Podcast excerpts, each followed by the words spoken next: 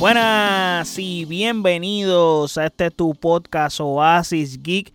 Te habla tu servidor José Allende y estamos en un episodio más donde le estaremos hablando de el último partido del Barça contra el Granada, la última fecha antes de la fecha FIFA, la última jornada antes de la fecha FIFA, donde el Barça desafortunadamente empata nuevamente un partido que el Barça pudo haber ganado y comenzó perdiendo, pero nada, vamos a estar analizando qué fue lo que estuvo pasando en ese partido y lo cuán cuesta arriba que fue para el Barça la sacar el empate.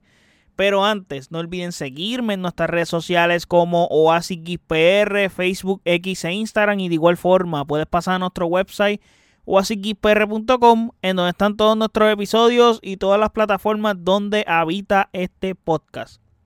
Ahora bien, un partido donde Barcelona comenzó perdiendo a los 18 minutos de juego por un espantoso, grave, garrafal, horrible error de Gaby en la primera pelota que recibe. Y ya con eso el Barça tiene que jugar cuesta arriba todo el partido. Porque no obstante, no nos anotan uno en los primeros 18 segundos. Perdón, 18 segundos, no 18 minutos. 18 segundos. Sino que luego nos anotan otro y estamos dos abajo. 2 a 0. Pero nada, vamos a ir al line-up con el que el Barça salió este partido. Eh, en la portería teníamos a Ter Stegen, en los laterales teníamos a Valde por izquierda, Cancelo por derecha, de centrales Andreas Christensen y Jules Condé. En el medio campo teníamos a Gaby, Gundogan y Fermín López, primera titularidad en su carrera en liga de Fermín López. Y teníamos en la delantera a Joao Félix, Ferran Torres y Lamin Yaman. Ok. Hay que recalcar que el Barça llega a este partido con lesiones de Pedri, de John, Lewandowski, Rafinha. So, son cuatro lesiones bien importantes y especialmente jugadores ofensivos. Así que teniendo eso en cuenta, el Barça sigue sufriendo de lesiones y esa es una. Y otra, está sufriendo de no tener su 11 de todos los partidos. No tiene un 11 consistentemente en todos los partidos. Donde siempre hay varios cambios de juego a juego. Y la línea de centrales está rota constantemente. En medio del campo hay cambios constantemente también. Eh, la delantera está igual. O sea, la lesión de Lewandowski es más grave de lo pensado. Donde puede hasta perderse el clásico, mano. Y eso sí es grave para el Barça que le va a hacer falta viendo cómo está Real Madrid jugando. Porque Real Madrid está jugando a un nivel brutal. Comenzó la temporada ganando partidos, pero más o menos. Pero Real Madrid está luciendo brutal. O vamos a decir, Jude Bellingham está luciendo brutal. Eh, pero Jude Bellingham está potenciando al resto del equipo. El mismo Vinicius también que está luciendo cada vez mejor. Pero ese es otro tema. Ahora, la cosa es bien grave en el Barça en ese sentido. Así que el Barça va a coger un respiro en esta fecha FIFA para ver si esos jugadores se pueden recuperar o pueden recuperar alguno de ellos. Pero también ojo con eso, porque puede ser que pierdan hasta más assets. Porque a la fecha FIFA nunca nos, conviene el Barça. Siempre salimos jodidos. Así que vamos a ver qué pasa. Pero esa irregularidad del Barça en su once inicial te cuesta a la hora de ir a jugar porque la idea que Xavi quiere no se termina de concretar porque tenemos diferentes actores tratando de hacer la misma película y no sale la película ni la trama porque son gente distinta todo el tiempo. Y está bien que tú hagas un cambio de un jugador pero de juego a juego son varios cambios que tienes que hacer ya sea porque tienes que rotar o por las lesiones y no está haciendo, no está haciendo cohesión el equipo. Y cuando por fin vimos que el equipo estaba siendo consistente, consistente en su line vimos que el equipo lució impresionante. 5 a 0, dos partidos consecutivos. Luego de eso, el Barça se fumó su buen fútbol. Después de ahí, el juego de fútbol del Barça se desapareció y comenzó a jugar mal.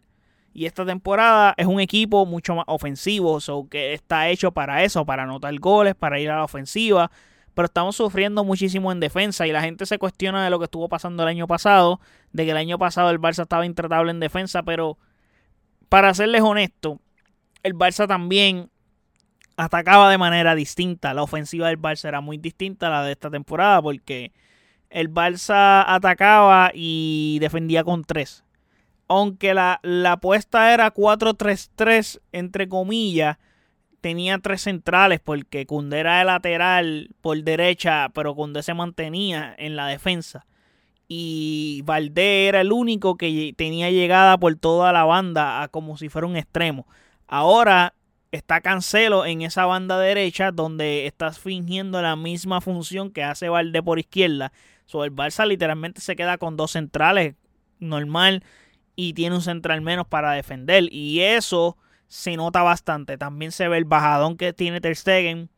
No sé si el bajadón de Ter Stegen se debe a también a la misma circunstancia de cómo está luciendo el equipo porque cuando el equipo luce bien, el portero también está al nivel la temporada pasada lo vimos, Ter Stegen salvó muchas, hay que dársela, pero esta temporada no está salvando muchas, ese es el problema, ya que, por ejemplo, vamos a ir al partido para darle un, ejemplo específico de lo que está pasando con Ter.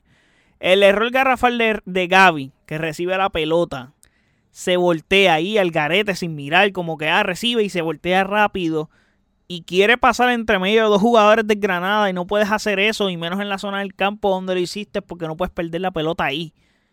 Porque nos costó un gol y ya en 18 segundos estábamos perdiendo. Entonces, ¿qué pasa? Ter Stegen le patean esa pelota que él la tocó, pero como la mano no estaba tan firme, la pelota rebotó como para arriba y se anotó. O sea, Ter Stegen no, no él pudo haber hecho más para evitar ese gol. Pero no, no fue así. Entonces, el otro que nos anotan es de la misma forma. Ter Stegen también pudo haber hecho algo al respecto y también nos anota un gol con la defensa del Barça mal parada. Porque Cundé sale lesionado también del partido para completar. No fue en esa jugada, fue un poco más adelante. Pero que güey, la lesión de Cundé fue horrible porque fue que Gaby le cayó encima de su rodilla. Y eso no fue positivo tampoco. So, la defensa del Barça estaba mal. Estaba mal. Súmale eso que tuvo que entrar Araujo.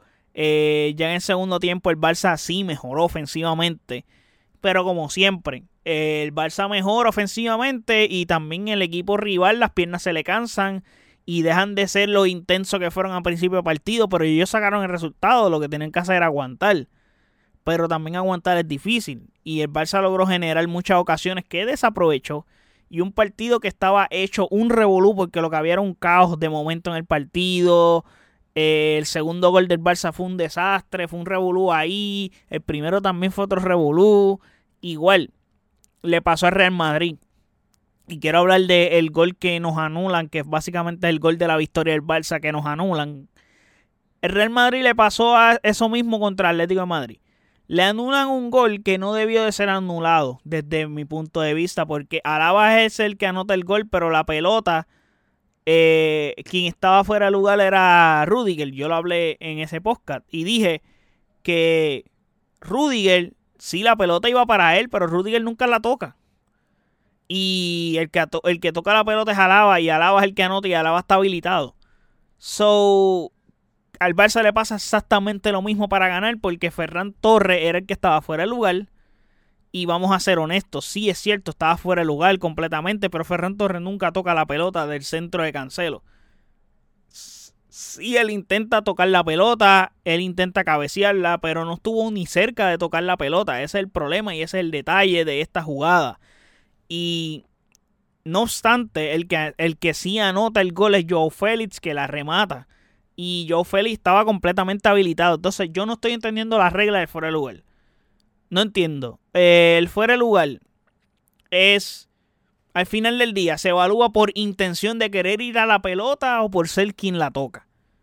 Porque entonces por intenciones está un poco complicado porque está siendo subjetivo y está sacando, está haciendo por pura apreciación. Porque si el jugador realmente lo que quería hacer una finta para envolver en un defensa, tú no sabes. Entonces no entiendo por qué están sacando fuera de lugares por intenciones o por el gesto de un jugador de que brincó para intentar rematarla, pero la pelota nunca la toca, porque Ferran no estuvo ni cerca, la pelota le pasó lejísimo.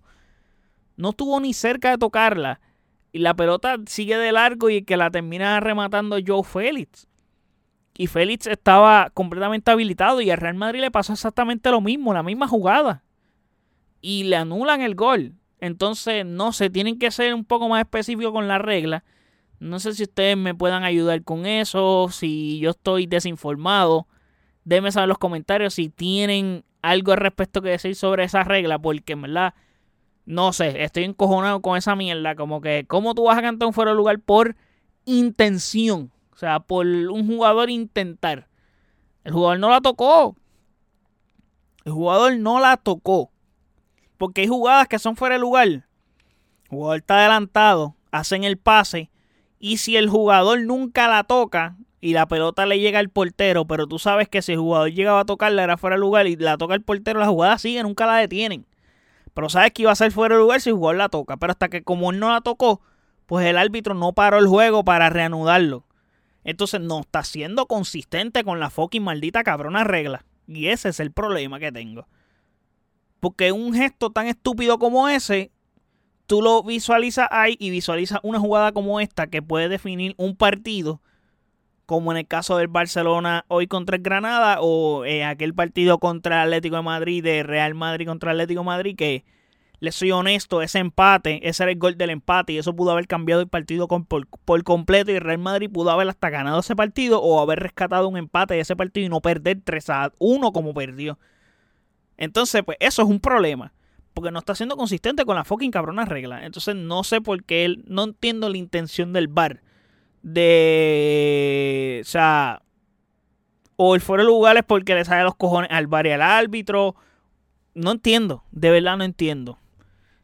Ya quiero terminar porque ya estoy enojado, ya me enojé bastante con la fucking regla. Sí hay que celebrar y un aplauso para la Min Yamal que hace historia como el jugador más joven en anotar un gol en liga, en la historia de la liga, con 16 años y creo que 87 días o menos días, algo así. Creo que el último partido que él tenía la oportunidad de hacer ese récord era hoy contra el Granada. La próxima fecha ya había un jugador, ya se iba a pasar de la edad por días que le permitía convertirse en el más joven en hacer eso. So, logró hacerlo literalmente en la última oportunidad que tuvo. Y ya que. Ya. ¿Cómo les puedo decir? Felicidades al chamaco. Felicidades al chamaco que está jugando un buen fútbol y está prometiendo. Está prometiendo. Eh, espero que este chamaco sí trabaje bien, no se lesione como le pasó en su Fati y ese tipo de cosas. vamos a ver qué pasa ahí. Y nada, Barcelona necesita que se recuperen esos jugadores. Que esta fecha FIFA a ver si se pueden recuperar, aunque sea uno o dos. Yo creo que la lesión que más nos va a joder la de De Jong. Hasta que De Jong no vuelva, la situación en el Barça va a ser precaria. Va a ser precaria. Así que esperemos que De Jong regrese lo más pronto posible. Eh, y nada, por ahí se viene un calendario complicadísimo, se la jodiendo también después de la fecha FIFA, porque jugamos domingo 22 de octubre contra el Athletic Club de Bilbao. Miércoles 25 de octubre contra el Shakhtar Donetsk. Y luego sábado 28 de octubre, clásico contra el Real Madrid en Montjuic en casa. Así que se vienen fechas duras e importantes en temporada para el Barça. Así que nada, esperemos que esta semana, estas dos semanas, eh, caigan bien para esos jugadores que físicamente no están bien. Por lo menos recuperar a Lewandowski sería bueno y recuperar a De Jong sería muchísimo mejor. Pero vamos a ver qué pasa. Así que nada, gente, hasta aquí llegamos con este episodio. Déjenme saber en los comentarios de lo que estuvimos hablando en este episodio, del análisis que hicimos del partido, de lo que piensan, de lo que no piensan. Eh, déjenme saber sobre eso del fuera de lugar si están encojonados igual que yo, si les confunde el hecho de las reglas, déjenme saber eso en los comentarios en nuestras redes sociales como OasisXPR, Facebook, X e Instagram y de igual forma puedes pasar a nuestro website oasisgeekpr.com en donde están todos nuestros episodios y todas las plataformas donde habita este podcast. Así que muchísimas gracias por el apoyo. Hasta el próximo episodio. Chequeamos. Bye.